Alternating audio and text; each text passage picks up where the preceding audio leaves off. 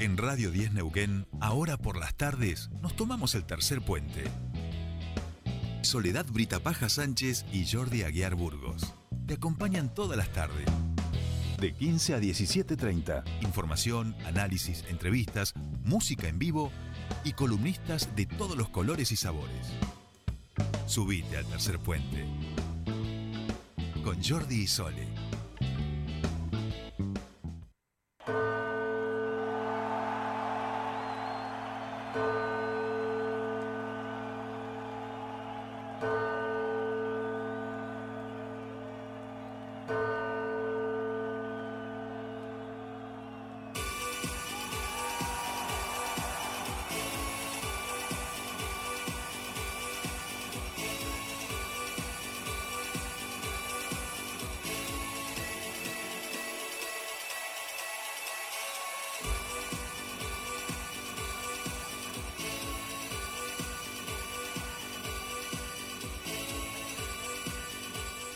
Ya estamos aquí 16 y 40 en toda la República Argentina. Y si ustedes están escuchando esta cortina, aunque sea viernes, vamos a hablar de tecnología con la persona que por lo menos nosotros sin lugar a dudas conocemos más sabe. Querido Gustavo Giorgetti, ¿cómo le va? Muy buenas tardes, bienvenido a su espacio. Hola Jordi, ¿cómo estás? Bien, bien, acá estamos con, con la Sole también, como vos. Eh, hoy lo pensaba, digo, Sí. somos como, como tres que están ahí tratando, y mucha gente que nos estará escuchando, ¿no? Tratando de llegar al, al fin de año. al final, al final del año, digamos, ¿no? Está es- Sí, eh, un año difícil, este, intenso, eh, donde ya podemos salir de vuelta, pero al mismo tiempo también podemos este, trabajar virtualmente. Entonces, claro, por momentos es como que la gente espera que estemos en seis lugares al mismo tiempo. Y esto, claro. No, no es fácil todavía. Todavía no sé si vos has creado un holograma de Giorgetti, digamos. No, no, se van, están haciéndolo, pero, Pero yo- todavía no me lo entregaron. Claro, lleva, lleva un tiempo, lleva un tiempo, esto es así. Imagínate que hasta la gente de Gustavo de tecnología, de tecnología, de teatro, está ya también cansada, hoy tienen sus últimas funciones, nos contaba la- eh, el Colo, y en vez de hacer columna, nos trajo un guion para que hiciéramos una obra, una obra de microrelato. Acabamos de hacer con Sole recién. Mira qué bien. No, una cosa tremenda. Así que se me ocurrió que quizá eh, en unos días más armemos un pequeño guion de una obra medio tecnológica con tres personajes. ¿Cómo la ves? Y hacemos ahí un poquito de, de lo que te falta, hacer teatro este año. Bueno. No No, no, le lleves el apunte. No, no, un Yo- poquito. no, no, es un chiste. Un chiste Es un chiste, por supuesto. Gus, venís con muchísimas charlas. Si no me equivoco, ayer eh, fue la, la última que tuviste, pero sigue, sigue y sigue. Sí. Y con temas que un poco hemos tratado, que tienen que ver con esta idea de, de gobernanza y lo que tiene para decir justamente la, la tecnología. Y allí eh, encontrábamos una, información, una noticia por demás pomposa, eh, y dijimos, bueno, vamos a linkear un poco esto y a que Gus nos cuente eh, todo el trabajo que está desarrollando hoy desde el lado de la gobernanza y estas cuestiones que claramente están hablando de nuevos paradigmas. ¿Por qué? Porque la UNESCO, nuestra querida UNESCO, eh, que siempre se, se- se ocupó de las declaraciones universales, de los patrimonios de la humanidad, los materiales o inmateriales, ha sacado adelante una declaración universal de la inteligencia artificial. Es un texto que propone un marco normativo para tecnologías controvertidas, como pueden ser el reconocimiento facial, algo hemos hablado por supuesto también aquí de, de ello, y los sistemas de recomendación de plataformas. Bueno, queridísimo Gustavo, ahora sí, eh, esta es toda suya. Claro, bueno, eh, también hemos hablado en alguna otra oportunidad de los sesgos, ¿no? De Claro. algoritmos. Y ahí es donde aparece este tema de las recomendaciones que pueden tener problemas o del reconocimiento facial como método de vigilancia masivo, eh, que son, bueno, esos los que nombra ahí el artículo son bastante importantes, pero no son los únicos, ¿no? Y, y bueno, y eso nos lleva a que vamos a tener que empezar a, a- a participar de otra manera en las redes, eh, eh, con más conocimiento de qué implica lo que hacemos, cómo lo hacemos. Eh, eh, este documento que genera la UNESCO, que son 193 países los que han participado o que tienen la posibilidad de, colaborar en, su construcción y, y- bueno, están todos invitados. No es, una, no es un documento vinculante, pero sí está invitando a todos a respetar los mismos valores, los mismos principios, eh, que la inteligencia artificial no decida la vida y la muerte de nadie. Son cosas muy complejas. Fíjate que justamente ese punto que está en el artículo es bastante controvertido, porque un, un auto de conducción autónoma, eh, la inteligencia artificial es la que termina decidiendo si tiene que chocar contra uno u otro por alguna característica, ¿no? Y, ahí el tema de sesgo vuelve a estar presente, ¿no? Supongamos que, que, decide el algoritmo y hay eh, un joven y un adulto mayor, de, esas son las dos opciones, bueno, ¿qué va a hacer el algoritmo, no? ¿Cómo va a decidir? Entonces aparecen muchas muchas cosas que tienen que ver con esto de los sesgos, y los sesgos nos llevan a los datos que fueron usados para el entrenamiento de los algoritmos, y quién le dio los datos, y cómo los obtuvieron. Entonces es una serie de, de características que hace que todo esto se complejice a un nivel que, bueno, no estamos acostumbrados, ¿no? Claro, que se... no, no, te decía que se complejice, pero que es necesario que ya empezáramos a ocuparnos de estas cosas porque si no nos pasan medio por encima también. Claro, claro. Eh, bueno, en eso Neuquén no está tan mal porque ya tiene la ley del ecosistema que le da valor de no repudio al intercambio de datos. Eso es básico para que algoritmos hablen entre sí y poder demostrar ante un evento desgraciado, digamos, cuál es el quién dio el dato equivocado y por qué se equivocó alguno, ¿no? Entonces ese Estonia está un poquito más adelante, ya tiene la ley de la inteligencia artificial. Estonia ya tiene la ley. Eh, la ley, perdóname que te... La ley de inteligencia la tiene Estonia, esa preguntaba Jordi. Sí, sí, se llama CRAT, K-R-A-T-T, que es una de la mitología de Estonia, es, es un sirviente, es, un, es, un, sirviente del campo, ¿no? Eh, hecho, hecho con herramientas de la de cosecha y, grano. Eh, eh, eso le dio mucha importancia a esta ley porque justamente lo que trata la ley y este, este ideograma que, yo estoy contando de, qué significa CRAT es justamente para poner a la inteligencia artificial como un sirviente del ser humano, que es muy importante, ¿no? Y en este momento ya tienen, en el año 2020, hicieron como 80 servicios de inteligencia artificial cumpliendo con esta normativa, ¿no? Entonces, eh, es muy importante el, el, cómo se abordan los problemas, cómo se desarrollan los algoritmos, bueno, todo, toda una temática que, que hoy se vuelve candente, ¿no? Tal cual, tal cual. Y que entiendo que también es parte de, estos debates de hoy eh, que, tienen que ver, bueno, con, cómo empezar a, a normar algunas cosas de, los gigantes tecnológicos, digamos. Exactamente. Bueno, muchos de ellos lo están pidiendo, ¿no? Dicen, necesitamos que nos den normas, porque también la tecnología por sí misma avanza sin, sin ética, ¿no? O sea, avanza directamente haciendo lo que es posible lo hace, independientemente de si eso es ético o no y por eso me parece muy oportuno este documento Declaración Universal de, la UNESCO, porque bueno empieza a, definir esos límites, ¿no? Quizás España está muy avanzado y ya tiene una ley, pero en 193 192 países seguramente no tienen nada. O Europa también está trabajando bastante con, con estos eh, documentos de principios y elementos que empiezan a, a trabajar. Y hay muchas muchas partes, por ejemplo, hay un tema que hay, hay, que vos tenías idea de, convocar a alguien a, alguna entrevista. Hay una española que se llama Pamola la, Llanesa, con él, que eh, creó hace un año eh, un movimiento para crear lo que sería, eh, se llama Concept Common, que serían los consentimientos, una forma de ver los consentimientos que el usuario da cuando acepta una aplicación de una manera iconográfica. ¿Viste cómo está Creative Commons para lo que es las licencias de, productos, de libros y demás? Que son iconitos que a vos te dicen con facilidad eh, qué, qué podés hacer y qué no podés hacer. Y vos fíjate que los, en los cada vez que vos te bajás una aplicación, hay un botoncito que dice he leído y acepto la política de privacidad. Sí y apretás el botón para poder usar la aplicación. eso es una mentira porque nadie la lee y todos los días te la van cambiando y es, como los reglamentos de los de los bancos, digo, ¿no? Vos firmás pero no sabés todo lo que te estás haciendo cargo. Entonces, eh, este movimiento que, inicia esta, española eh, crea una serie de iconitos, entonces eh, ya hay muchas organizaciones que lo están empezando a usar, sobre todo, esto es muy, muy nuevo, ¿no? Porque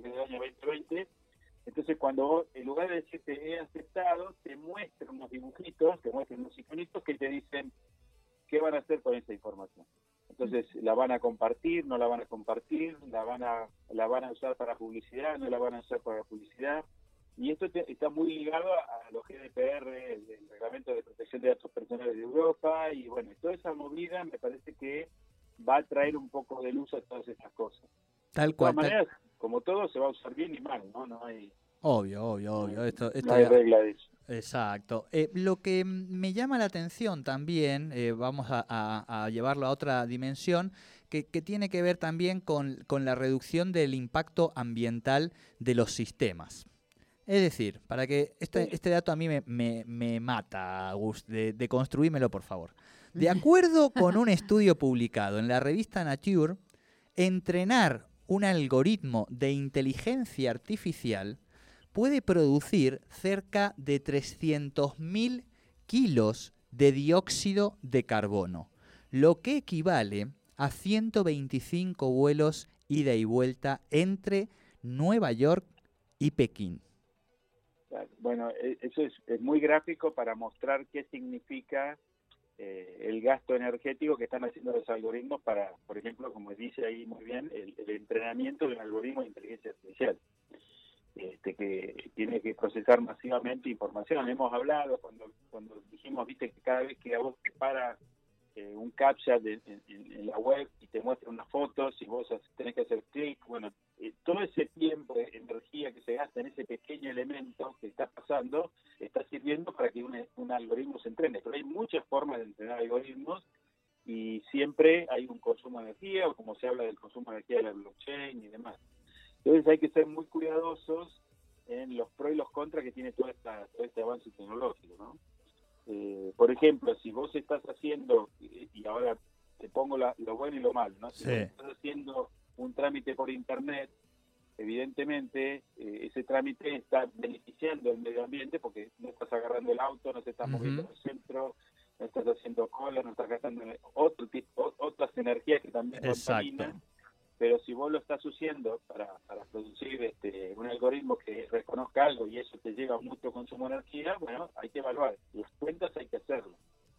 Eh, una para ver, para que veas el nivel de, evolución que tiene Estonia respecto a esto, eh, contrataron a una empresa para hacer un estudio justamente de cómo debería usarse el X-Road, que es el, componente que permite la interoperabilidad, para gastar menos energía y impactar menos en el medio ambiente para que para que veas hasta dónde hasta dónde se, están avanzando y estudiando todas estas cosas no pero sí es cierto este, todos estos temas requieren de un estudio más profundo de lo que quizás se hace. No, no es estar a la moda ni estar con la última tecnología sino realmente aplicarla bien. Madre mía Gustavo qué desafío. Menos mal que todo ahora es medible, digamos, ¿no? Porque digo, el, conjunto de variables eh, y la complejidad, como decíamos en el comienzo, es tan grande, digamos, eh, y además todo va a una velocidad em, que, que, no sé, eh, no, no, no sé cómo es, me, me, resulta inasible, digo, en un punto, ¿viste? Digo, trato, uno le, le pone gana, esfuerzo, pero hay cosas que, que, uno siente que, que cuando llega ya está llegando todo el tiempo tarde, ¿viste? Claro, por eso, por eso, eh, eh, eh, por eso no es un tema de tecnología, sino un tema de significado del uso de la tecnología, ¿no? Siempre cuando hablamos de, gobierno digital, del ecosistema integral, decimos, no es gente haciendo trámites en Internet, es gente no haciendo trámites, o sea, el cambiar ese significado y usar principios, por eso es tan importante este documento de la de UNESCO, porque tiene una serie de principios que, que, deberían eh, vigilarse, digamos, los gobiernos deberían vigilar que esos principios se estén cumpliendo, que eso es lo que te va llevando al buen uso de las cosas. Este, pero si no hay transparencia, si no hay, o sea, los algoritmos hoy este, van a tener que cambiar muchas cosas, porque los algoritmos hoy eh, hasta uno no sabe cómo trabajan para recomendar algo, por ejemplo, Y, lo hablamos también esto del sesgo y cómo te va cerrando. Es una locura. Entonces, claro, vos, vos ves Netflix y te salen las películas que supuestamente vos tenés que ver y eso te va ayudando a que veas siempre el mismo tipo de películas y eso va en contra de la diversidad y va en contra de la sustentabilidad. Mira, Porque eh, las leyes de los ecosistemas que hemos hablado diversidad interconectada, por ejemplo, Sí, son universales, no, no las cambia la tecnología. Claro. Esto es como, yo tengo un auto que español, este, que una de las frases es muy bueno, me, me encanta y no lo vendo por eso, y, y una de las frases que tiene el manual dice, no puede violar las normas, de, las leyes de la física. Eh, No importa, no importa lo bueno que sea, lo potente que sea, Sí, no sí. importa. Vos no podés violar la física. Bueno, vos no podés violar las leyes universales por más tecnología que uses. Y si esas leyes empiezan a, a- a trastocar o, o pretendemos violarlas, y bueno, nos va a ir mal, nos va a ir mal, no hay otra. claro. Por eso tenemos que tener claro eso, ¿no? La diversidad tiene que ser preservada, este, y, y si uno se encierra cada vez más por, por las recomendaciones, por eso es tan importante las recomendaciones, ¿no? De cómo, cómo se están manejando, porque si no, después empiezan, viste, los que te venden la forma de ser primero en la página porque le, le encontraron la vuelta para engañar al algoritmo, bueno, todo ese tipo de cosas este, hay que evitarlas, hay que evitarlas. Tenemos Sí. que tener claridad y transparencia en la forma de que se están generando esos rankings y esas Sí, pero es muy difícil. Mira, hoy eh, re- le contamos algo a la audiencia, pero que sirve justamente para esto. Eh, tanto Sole como yo, bueno, trabajamos obviamente en todo lo que tiene que ver con agencias de publicidad, administramos y gestionamos redes, capacitamos, damos talleres. Este, eh, eh, nos hemos capacitado para aprender un poco más de cada una de las suites de redes sociales, sus modelos de comunicación, etcétera. Todo eso, ya sabe uno lo que tiene que hacer, todo. Ahora, le clavas le subís un reel pedorro, pedorro a Instagram, sin hashtags, sin música, sin todos los elementos que se supone que lo que te ha dicho la capacitación vos tenés que poner y de repente se dispara. Usas todos los otros elementos que se supone que la racionalidad te propone y el tipo ahí está, lo, ve tu madre y porque es tu madre, digamos, no, no, no, no se viraliza. Digo, esto que pongo como ejemplo que nos pasó hoy, hoy subimos un, un reel muy pedorro del programa, pero muy malo, eh, en serio. Y, y- y lo está viendo gente de todo el mundo, digamos. Ahí ya tiene como 4.000 reproducciones. Una cosa que vos decís, pero ¿esto por qué? Y no le pusimos música, no le pusimos nada. O sea, es, es nada. O sea, es- Sole, el operador y yo, digamos, moviéndonos un poco. O sea, ni siquiera nada, eh, pero nada. Chico, es el, el más viralizado de los últimos 15 o 20.